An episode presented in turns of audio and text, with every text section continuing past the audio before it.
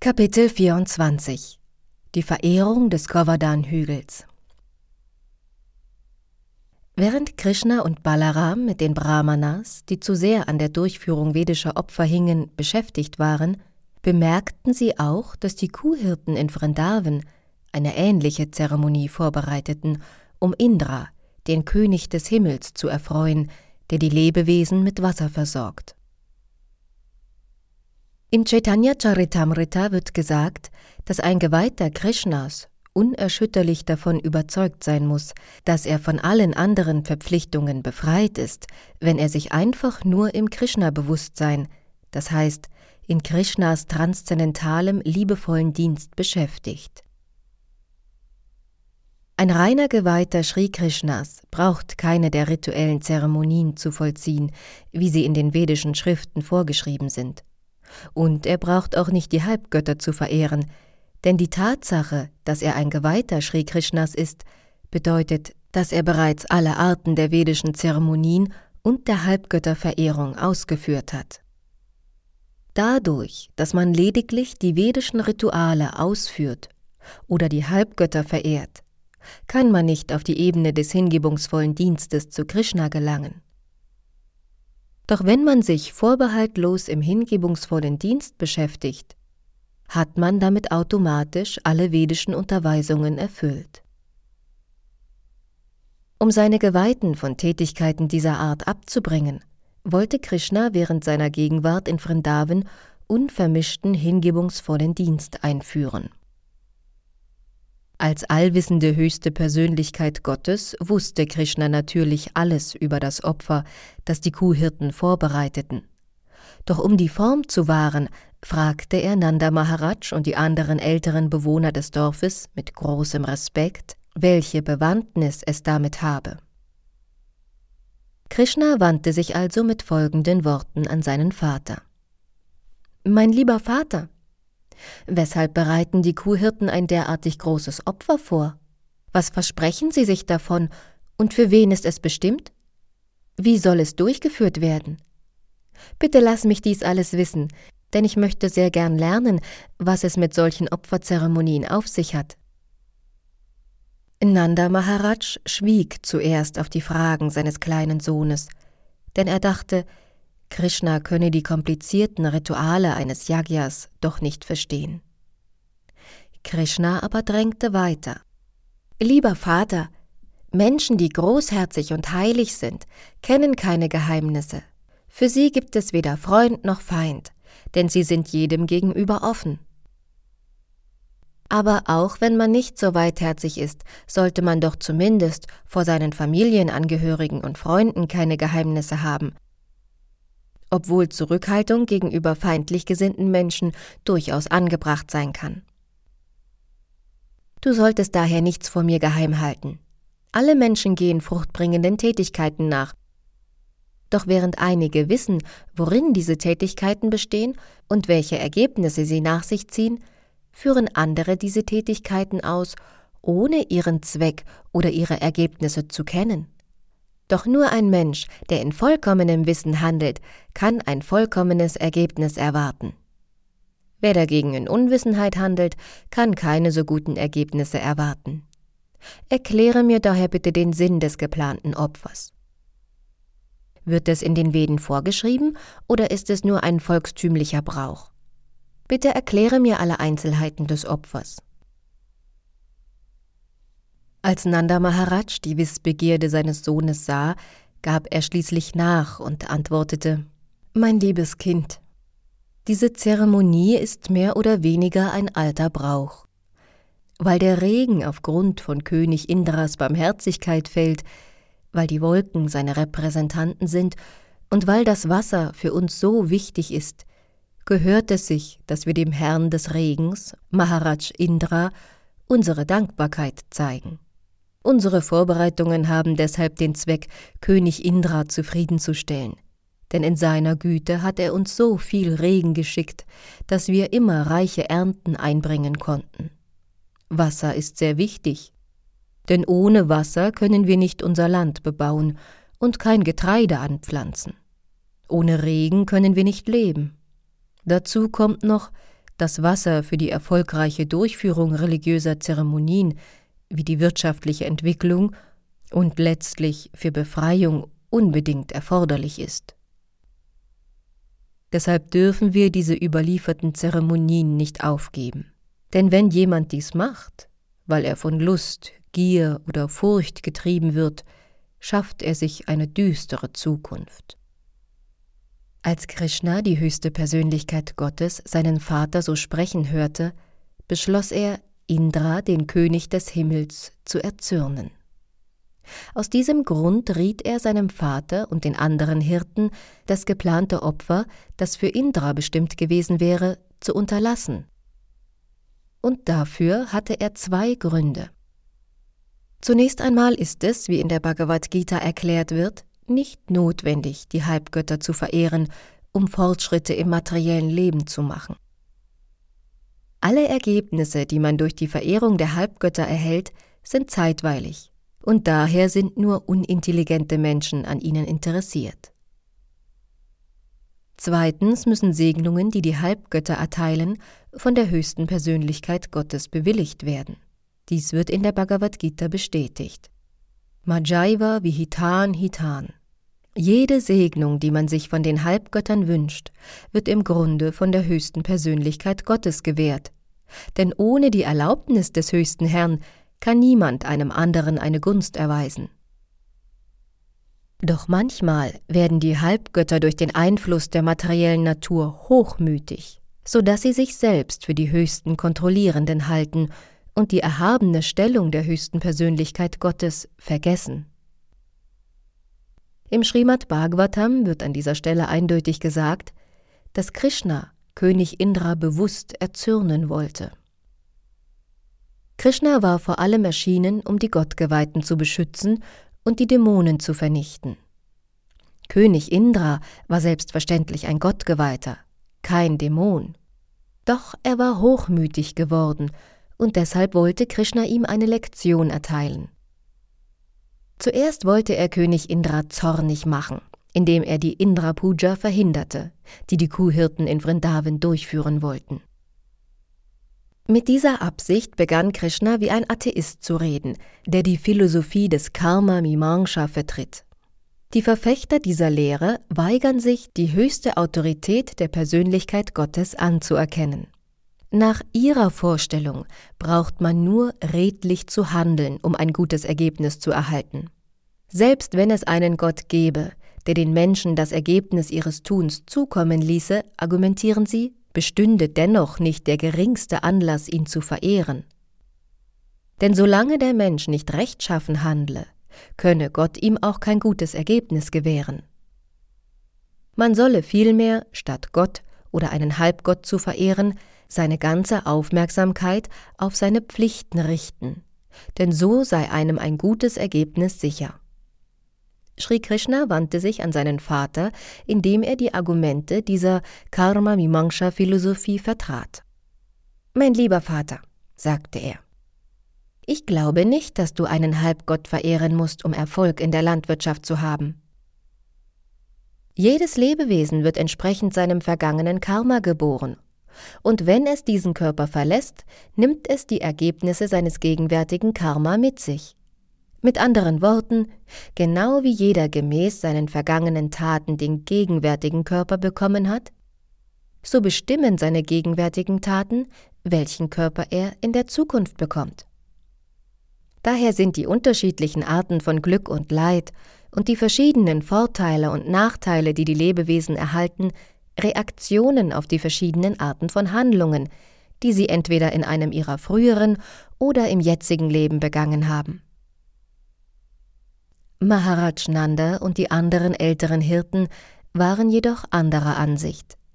Sie entgegneten Krishna, dass es unmöglich sei, nur durch materielle Tätigkeiten ein gutes Ergebnis zu erzielen, ohne den zuständigen Halbgott zufriedenzustellen.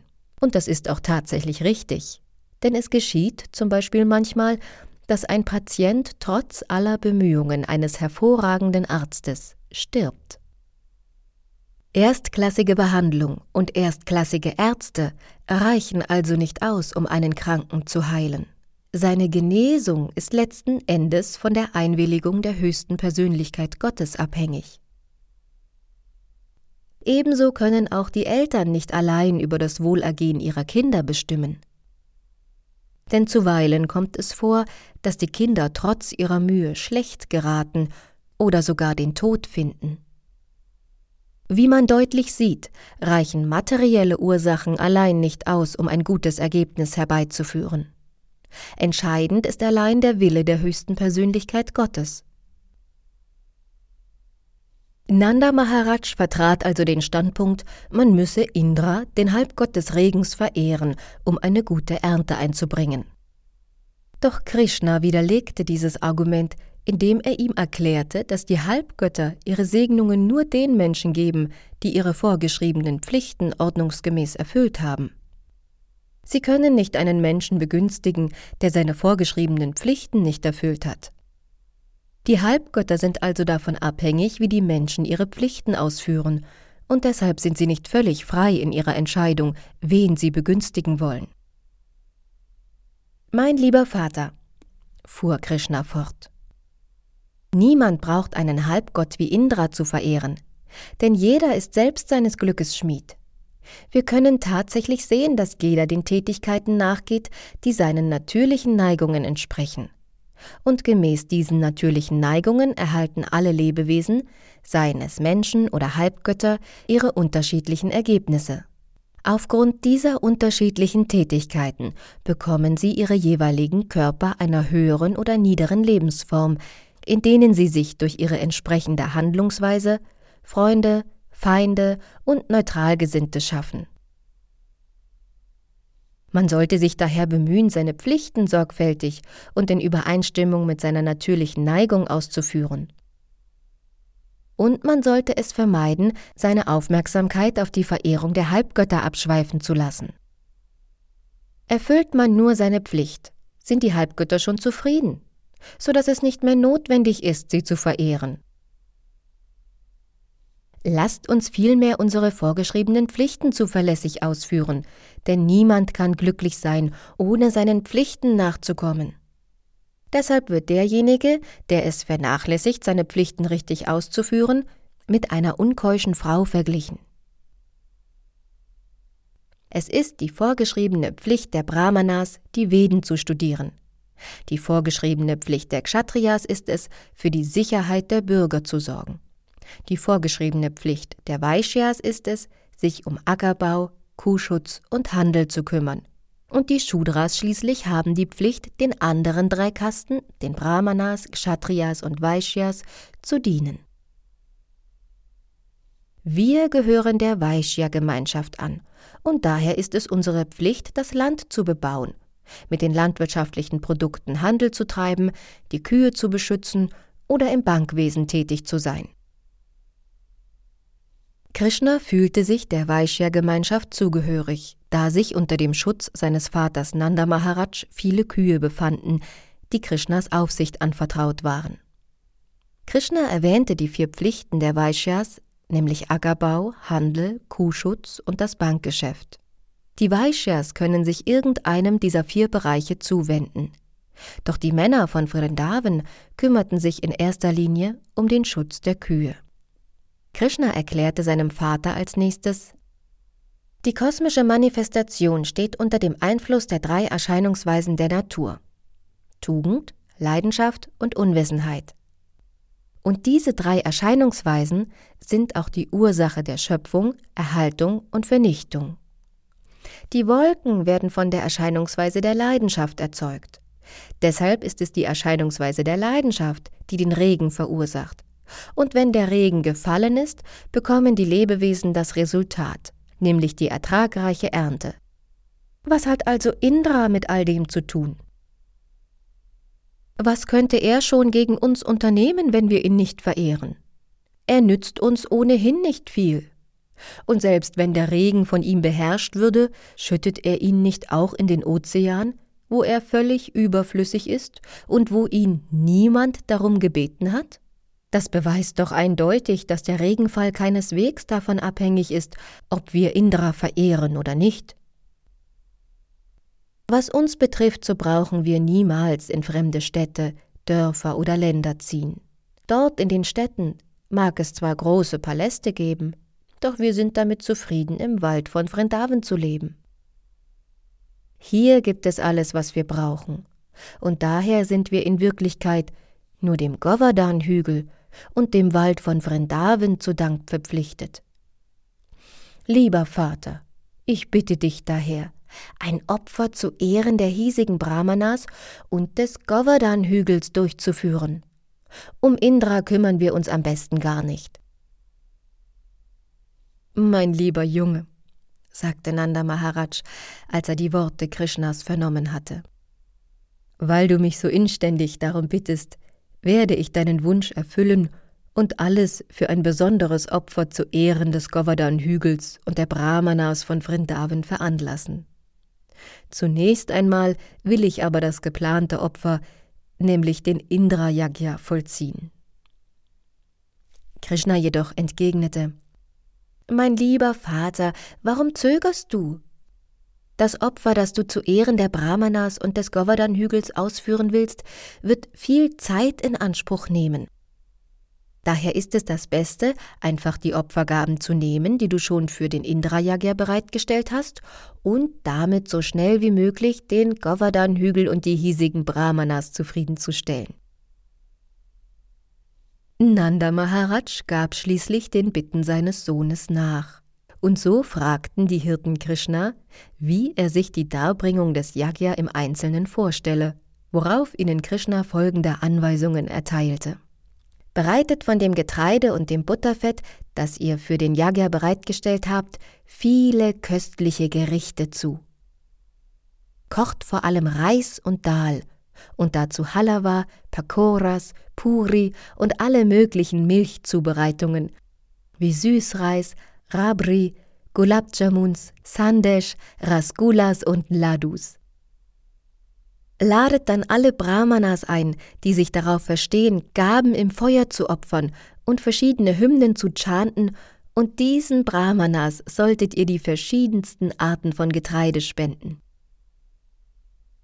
Schmückt dann die Kühe und füttert sie reichlich. Im Anschluss daran solltet ihr den Brahmanas Geld geben. Was die anderen Tiere, wie zum Beispiel die Hunde und die niederen Gruppen von Menschen wie die Chandalas, die fünfte Klasse der Menschen, die als unberührbar bezeichnet werden, betrifft, so sollen auch sie in reichlichem Maße Prasadam bekommen. Sobald alle Kühe saftiges Gras bekommen haben, könnt ihr mit der Govardhan Puja beginnen. Dieses Opfer wird mich sehr erfreuen. Mit diesen Worten beschrieb Sri Krishna gleichsam den gesamten Tätigkeitsbereich der Vaishyas. In allen Gemeinschaften der Menschheit und auch im Reich der Tiere, unter den Kühen, Hunden, Ziegen usw., ist jedem Mitglied eine ganz bestimmte Rolle zugedacht. Jedes Individuum muss mit allen anderen zusammen für das Wohl der Gesamtheit arbeiten. Und dazu gehören nicht nur die beseelten Wesen, sondern auch die unbeseelten Objekte, wie zum Beispiel die Hügel und das Land. Die Vaishyas sind besonders für den wirtschaftlichen Fortschritt der Gesellschaft verantwortlich. Und so erzeugen sie Getreide, beschützen die Kühe, transportieren, wenn nötig, Nahrung und kümmern sich um das Finanz- und Bankwesen. Aus Krishnas Worten geht weiter hervor, dass zwar Katzen und Hunde, die ja heute so bedeutend geworden sind, nicht vernachlässigt werden dürfen, dass es jedoch weitaus wichtiger ist, die Kühe zu beschützen als Katzen und Hunde. Ebenso dürfen die Chandalas, die Unberührbaren, von den höheren Klassen nicht missachtet werden. Jeder ist wichtig, doch einige sind unmittelbar für den Fortschritt der Gesellschaft verantwortlich, während andere nur eine mittelbare Rolle einnehmen. Wenn in einer Gesellschaft jedoch Krishna-Bewusstsein vorherrscht so ist dafür gesorgt, dass jeder den größtmöglichen Nutzen bekommt. Die Govardhan Puja wird auch in der Bewegung für Krishna-Bewusstsein gefeiert. Sri Chaitanya lehrte, dass Vrindavan und der Govardhan-Hügel ebenso verehrungswürdig seien wie Krishna selbst.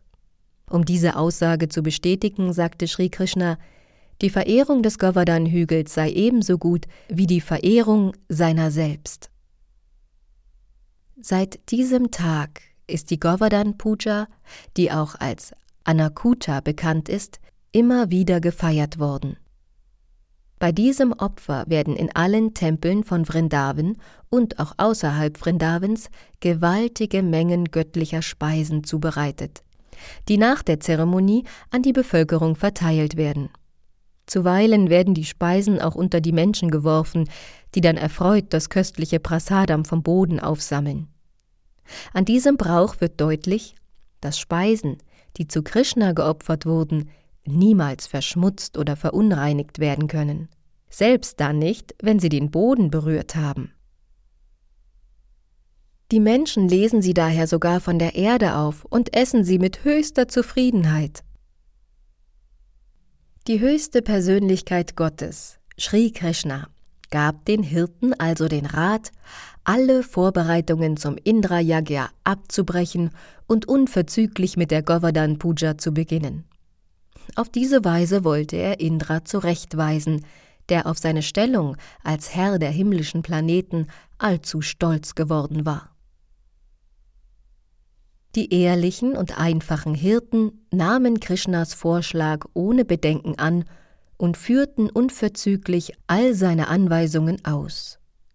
Auf diese Weise veranstalteten sie die Govardhan Puja und eine Prozession um den Hügel. Noch heute führen die Einwohner von Vrindavan die Govardhan Puja aus. An diesem Tag kleiden sie sich in ihre besten Gewänder und versammeln sich am Govardhan-Hügel um ihm ihre Ehre zu erweisen und ihn zusammen mit ihren Kühen zu umwandern. Als erstes riefen Nanda Maharaj und die Kuhhirten, genau wie es Sri Krishna angeordnet hatte, die gelehrten Brahmanas herbei, die sogleich mit der Verehrungszeremonie begannen, indem sie vedische Hymnen chanteten und dem Govardhan-Hügel Prasadam opferten. Währenddessen versammelten sich auch die Einwohner von Vrindavan und nachdem sie ihre Kühe geschmückt und mit saftigem Gras gefüttert hatten, trieben sie alle ihre Kühe vor sich her und umkreisten auf diese Weise den Govardhan-Hügel. Die Gopis, die zu diesem festlichen Anlass wunderschöne Kleider angezogen hatten, saßen auf Karren, die von Ochsen gezogen wurden, und während der ganzen Prozession priesen sie Krishnas ruhmreiche Taten und Spiele. Die Brahmanas, die dieser Govardhan Puja als Priester vorsaßen, erteilten den Kuhhirten und deren Frauen, den Gopis, ihren Segen. Als die Zeremonie ihrem Ende zuging, nahm Krishna eine gewaltige, transzendentale Form an und erklärte den Einwohnern von Vrindavan, dass er vom Govardhan-Hügel nicht verschieden sei.